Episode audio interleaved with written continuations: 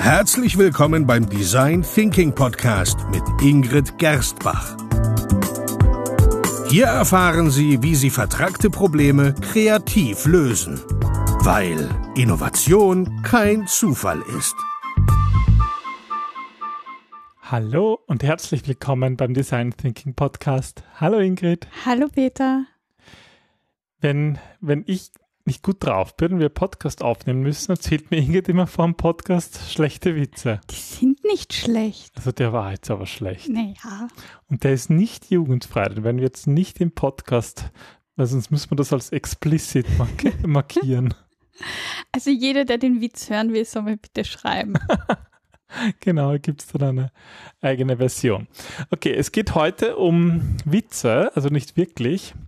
Es geht um, nein, es geht um das ganz was anderes. Das ist eigentlich anderes. ein sehr trauriges Thema. Das heutige Thema? Ja. Eigentlich schon, ja. Es geht darum, wie Sie aktiv Zusammenarbeit in Teams fördern. Und eine Möglichkeit ist, Witze zu erzählen. Na, es geht darum, dass, dass in vielen Unternehmen das wirklich gang und gäbe ist, dass Silos existieren. Und das finde ich eigentlich eine traurige Tatsache. Ja, also einfach, dass die, dass Abteilungen nicht miteinander sprechen, dass irgendwie die Informationen nicht richtig ausgetauscht werden.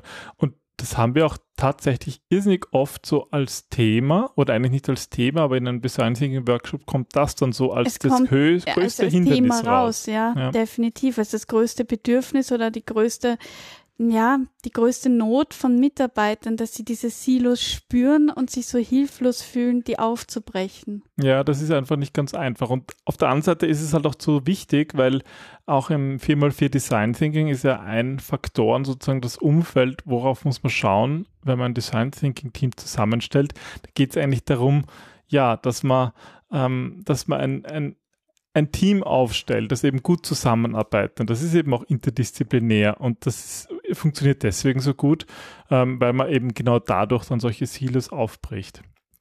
Und man kann ja generell sagen, dass Unternehmen eigentlich nur existieren, weil es etwa viele Tätigkeiten gibt, die man allein nicht machen kann, wo man halt mehr als eine Person braucht. Deswegen haben sich irgendwo Unternehmen gegründet, die halt mittlerweile so groß geworden sind, dass es eigentlich schon mehr ein Problem ist als die Lösung. Mhm. Ja, und was, was, was siehst du häufig in Unternehmen bezüglich der Zusammenarbeit im Team?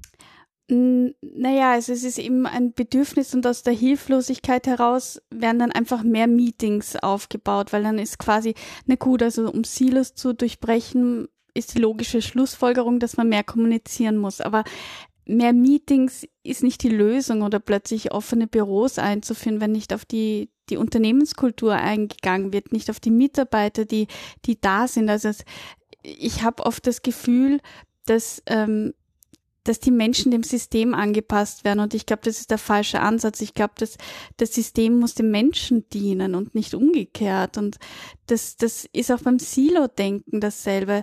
Ja, Es wir erleben ja auch viele Mitarbeiter, wo wir merken, dass die unglücklich sind mit ihrer täglichen Arbeit, weil sie irgendwie hineinpassen müssen in das System ihres Unternehmens. Ja, und Silos verhindern, dass, dass die Informationen einfach gut fließen und sie entmutigen die Menschen. Das finde ich irgendwie, ja, am traurigsten. Dabei gibt's schöne Wege der Zusammenarbeit und, und produktive Wege.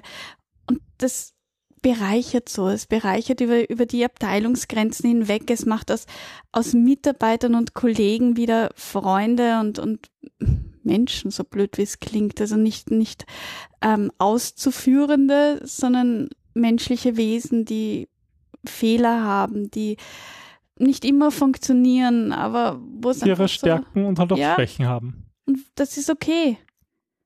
Wir haben in unser, im, im, im Zuge unserer ja, Praxis deswegen viel mit diesen Themen, mit, mit eben damit zu tun, Silos aufzubrechen und Kommunikationsstrukturen zu verbessern. Und ein paar davon teilen wir jetzt mit Ihnen.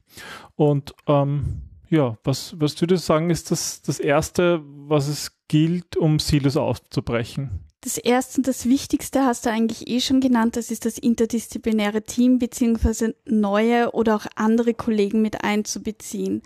Ähm, wenn wir immer in der bisherigen Arbeitsweise agieren, dann wird auch immer dieselbe Lösung rauskommen, mal in grün, mal in blau, aber letzten Endes ist es immer dieselbe Lösung, wenn wir im selben Team arbeiten. Und ähm, meistens laden wir auch aus Gewohnheit die üblichen Verdächtigen zu Meetings ein. Was aber wirklich gut funktioniert und BMW zum Beispiel ähm, macht das in, im Sinne ihrer Unternehmenskultur ist, dass sie, wenn sie ein neues Auto entwickeln, dann nicht nur ähm, die, die ähm, Produktmanager einladen, sondern da gibt es Bereiche aus Technik, Marketing, Forschung, Innovation auf von verschiedenen Standorten, einfach um dieses Erfahrungswissen auszubreiten, neue Ideen einzuladen und über die Grenzen hinweg zu denken. Okay, das heißt, Einbeziehen von neuen Mitarbeitern, die bisher nicht da waren, ist mal ein wichtiger, ein wichtiger Punkt. Ja, wobei da gibt es noch ein Und. Ähm, es geht auch darum, dass man die auch persönlich trifft. Also allein die mit einzubeziehen, ihre Meinung per Telefon oder per auf, auf per E-Mail aufnehmen. Ja, uh. Und sich dann wundern oder ärgern, dass man keine Antwort bekommt. Das, das also es geht auch um die Enge, äh, um, um, um enge Nähe, Zusammenarbeit. Okay. Denn das? Gibt es manche Personen, die da eine stärkere Rolle spielen als das Team in seiner Gesamtheit? Es gibt sogenannte Brückenbauer und das ist sozusagen der zweite Tipp ähm, Brückenbauer, die verschiedene Abteilungen sogar offiziell miteinander verbinden. Das sind Mitarbeiter, die ja zum Beispiel aktiv die Innovationsaktivitäten übernehmen und in den verschiedenen Abteilungen Workshops ähm, aufsetzen, die, diese Zusammenarbeit fördern und ähm, die, die kennen auch die Stärken von den verschiedenen Abteilungen und, und holen sozusagen pro Projekt the best of zusammen. Ja, das sind einerseits kommunikative Mitarbeiter, aber halt auch die, die so andere ein bisschen anzünden können. Das brauchen wir ja auch, wenn wir Design Thinking einführen, dass da eben auch Leute dabei sind, die das so ein bisschen weitertragen, weil sonst können sich gute Ideen einfach nicht so gut entwickeln. Ja, die Design Thinking Evangelisten ja, dieser Welt. Vereinigt euch. Hm. Auf Neudeutsch. Okay, und dann, ja, dann geht es eigentlich darum, den Austausch zwischen den Teams zu ermöglichen, oder? Genau, das ist der dritte Punkt, wo es darum geht, ähm, ja, eigentlich Möglichkeiten zu schaffen, die auch mitarbeiterfreundlich sind. Also, dass man zum Beispiel auch eine Kommunikation ermöglicht, die sicher ist, wo sich die Leute sicher sind, dass die auch innerhalb der Grenzen, der Unternehmensgrenzen bleibt, dass sie offen kommunizieren können, dass die Dateifreigabe unkompliziert ist, also nicht so wie bei uns zu Hause. Und dass, dass man auch den Fortschritt gut verfolgen kann, nämlich über Abteilungen hinweg. Ich meine, gerade so mit, äh, mit den mit Kommunikationstools, da kann ja viel Unsinn gemacht werden, aber sie können auch wirklich richtig gut funktionieren. Ähm, und da, da, wird ja oft so der Weg gewählt, dass ähm, der Austausch so beschränkt wird, dass jeder nur auf das zugreifen kann, auf was er wirklich zugreifen können muss. Ja, oder er hatte nur Lesefunktion und, und keine Schreibfunktion. Und ich, ich verstehe das, das ist ja auch sinnvoll, dass es einen Administrator gibt und weil sonst wird etwas gelöscht und, und hin und her geschoben. Aber gerade wenn es um das Teilen geht, um diese Kommunikation, dann gibt es auch verschiedene Kanäle und niemand kennt sich mehr aus und das hindert einfach diesen Fluss enorm. Ja, und rein aus, aus Sicherheitsgedanken ist es sinn, schon sinnvoll zu sagen, man hat nur auf das Zugriff, dass man wirklich Zugriff haben muss, aber das verhindert halt den Austausch und da muss man sich halt überlegen, was ist besser. Mhm. Gut, das heißt, wenn der Austausch funktioniert, dann ist das schon mal wichtig. Ähm, aber wie, wie finden jetzt Personen aus unterschiedlichen Teilen des Unternehmens zusammen? Wie kann man das noch unterstützen? Ein gutes Projekt, was es gibt oder Programm, ähm, die wir auch schon öfters in Unternehmen eingeführt haben, sind sogenannte Mentorenprogramme. Da geht es eigentlich darum, Personen aus verschiedenen Teilen des Unternehmens zusammenzubringen und ja, Ansprechpartner zu finden, zum Beispiel, die gute Ideen generieren, die Zugriff zu verschiedenen Ressourcen haben, die einfach ganz spezielle Fähigkeiten haben. Und das muss jetzt nicht ein Mentor muss jetzt nicht besonders alt sein oder, oder besondere Berufsbezeichnung haben, sondern es geht eigentlich wirklich um einen guten Austausch von Best Practices. Und gibt es eine Möglichkeit, ähm, ja, Mitarbeiter dabei da, da zu belohnen, sozusagen, das sich, sich auszutauschen? Bringt das etwas? Ja, man kann sie motivieren und man kann sie belohnen. Also eine gute Methode, ähm, die wir jetzt auch schon öfters mal ausprobiert haben und die wirklich gut funktioniert, ist, die Menschen auch mal zu ermutigen, Dinge wegzulassen, Dinge nicht zu tun und sie dafür zu belohnen. Unsinnige Schritte, äh, komplizierte Prozesse, das gibt ja auch alles Sicherheit, Prozesse und, und Vorgehen und, und gewisse Schritte zu folgen. Und das ist nicht leicht, das loszulassen. Es sammeln sich halt über die Jahre auch immer, immer zu viel Vorgaben und Checks und Überprüfungen an und deswegen ist es manchmal gut bewusst zu sagen, okay, was, was können wir eigentlich wieder sein lassen, was vielleicht vor zehn Jahren noch einen Grund hatte, aber mittlerweile nicht mehr. Ja, und das auch bewusst mal auszuprobieren und eben nicht zu bestrafen, wenn es nicht funktioniert, sondern zu belohnen, wenn es funktioniert oder auch den Mut zu belohnen. Wie ist denn das überhaupt, wenn du sagst, bestrafen, wenn etwas nicht funktioniert? Ähm, für den Austausch im Team gehört ja immer auch eine, eine Fehler- oder eine Lernkultur dazu.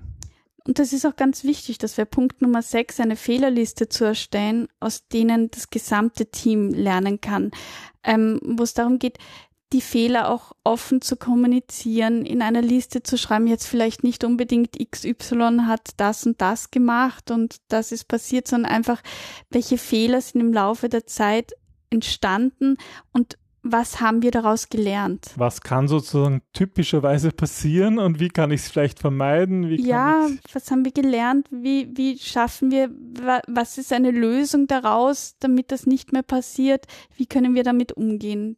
Im Grunde geht es ja darum, eben aus Fehlern zu lernen und das funktioniert nur, wenn alle auch darüber Bescheid wissen. Das ist dasselbe eigentlich auch, ähm, wenn es gut läuft, oder? Man muss ja nicht nur die Fehler aus Fehlern lernen, sondern man kann ja auch aus dem lernen, was gut läuft. Genau, das wäre Schritt Nummer sieben oder Punkt Nummer sieben, den Fortschritt zu kommunizieren. Ähm, oft vergessen wir, also gerade im Design Thinking ist es immer so wichtig, ähm, das sagen wir auch immer unseren Beratungskunden, wenn sie Stakeholder befragen oder wenn sie andere Leute zum Interview einladen, denen auch sagen, wie es weitergeht mit dem Projekt, denen auch sagen, was sie mit ihren Informationen, mit ihren Ergebnissen gemacht haben. Das kann man über Intranet, über Newsletter, über andere Kanäle machen. Mhm. Auch im Unternehmen gegenseitig hilft es enorm, diese Silos einreißen zu lassen, wenn man einfach sagt, okay, das ist das Projekt, so haben wir begonnen, wir stehen jetzt da, wir wollen dorthin, ähm, so und so ist das Vorgehen, um einfach zu kommunizieren, um alle abzudaten, um auch Leute einzuladen. Um, um so mal die Tür zu öffnen und sagen, hey, schaut, dass wir reden mal über uns, wenn, und dann melden sich schon, wenn man sie bewusst einlädt, dann melden sich auch Personen, die vielleicht da etwas beitragen können oder. An die du vielleicht auch gar nicht gedacht hast oder die neue Ideen haben. Was immer unmöglich ist, dass man eigentlich an alles denkt. Ja. Aber das kommt, führt uns eigentlich wieder ein bisschen zum Punkt dazu, dass man da natürlich auch, ja, ähm, eine Kommunikationsmöglichkeit schaffen muss, die, ähm, die vielleicht technisch unterstützt sind, aber eben nicht nur technisch, oder? Ja, sondern eben auch einen physischen Bereich. Das ist ähm, die, der achte Tipp, einen Treffpunkt zu schaffen. Das kann oft eine Kaffeeküche sein oder ähm, gemütliche Sofas oder einfach einen physischen Ort, wo sich Menschen treffen, wo sie sich gerne austauschen und zwar in einer ungezwungenen Atmosphäre. Meetingräume sind da nur bedingt geeignet, weil die schon so dieses starre, strukturierte Vorgehen geben. Ja, und es geht irgendwie auch darum, dass man sich informell treffen kann. Es geht um den Austausch. Genau. Deswegen genau. ist so typischerweise die Cafeteria eh meistens der Ort, wo das, wo das ganz automatisch passiert. Weiß nicht, früher waren es oft irgendwie so die Raucherecken, aber das hatte wiederum einen gesundheitlich negativen Aspekt. Ja, wobei, also ich war in Unternehmen, da gab es viele, ähm, die in die Rauchpause gegangen sind, die gar nicht geraucht haben. Nur um sozusagen up to date zu bleiben. Genau, um einfach bei der Pause dabei zu sein. Das, dieser Ort, den suchen Menschen eh automatisch. Und ja, weil der Mensch ein soziales Wesen ist. Das heißt, dem Mensch widerspricht ja das Silo-Denken an sich. Deswegen sind sie auch unglücklich letzten Endes, weil das Bedürfnis dahinter ist Gemeinsamkeit, Zugehörigkeit und das kann man wunderbar fördern. Ja. Ja, und das sind zum Beispiel acht Tipps gewesen, wie man dieses Silo-Denken äh, ein bisschen einreißen kann und wie man die Kommunikation verbessern kann. Wichtig ist aber eigentlich auch zu wissen, was man eigentlich erreichen möchte mit der Zusammenarbeit, oder? Ja, wie man Kosten einsparen oder schnelleres Prototyping. Und wenn du dir dessen bewusst bist, dann ist natürlich auch die Umsetzung wesentlich leichter und dann ist auch das Silo-Denken zum Einreißen leichter.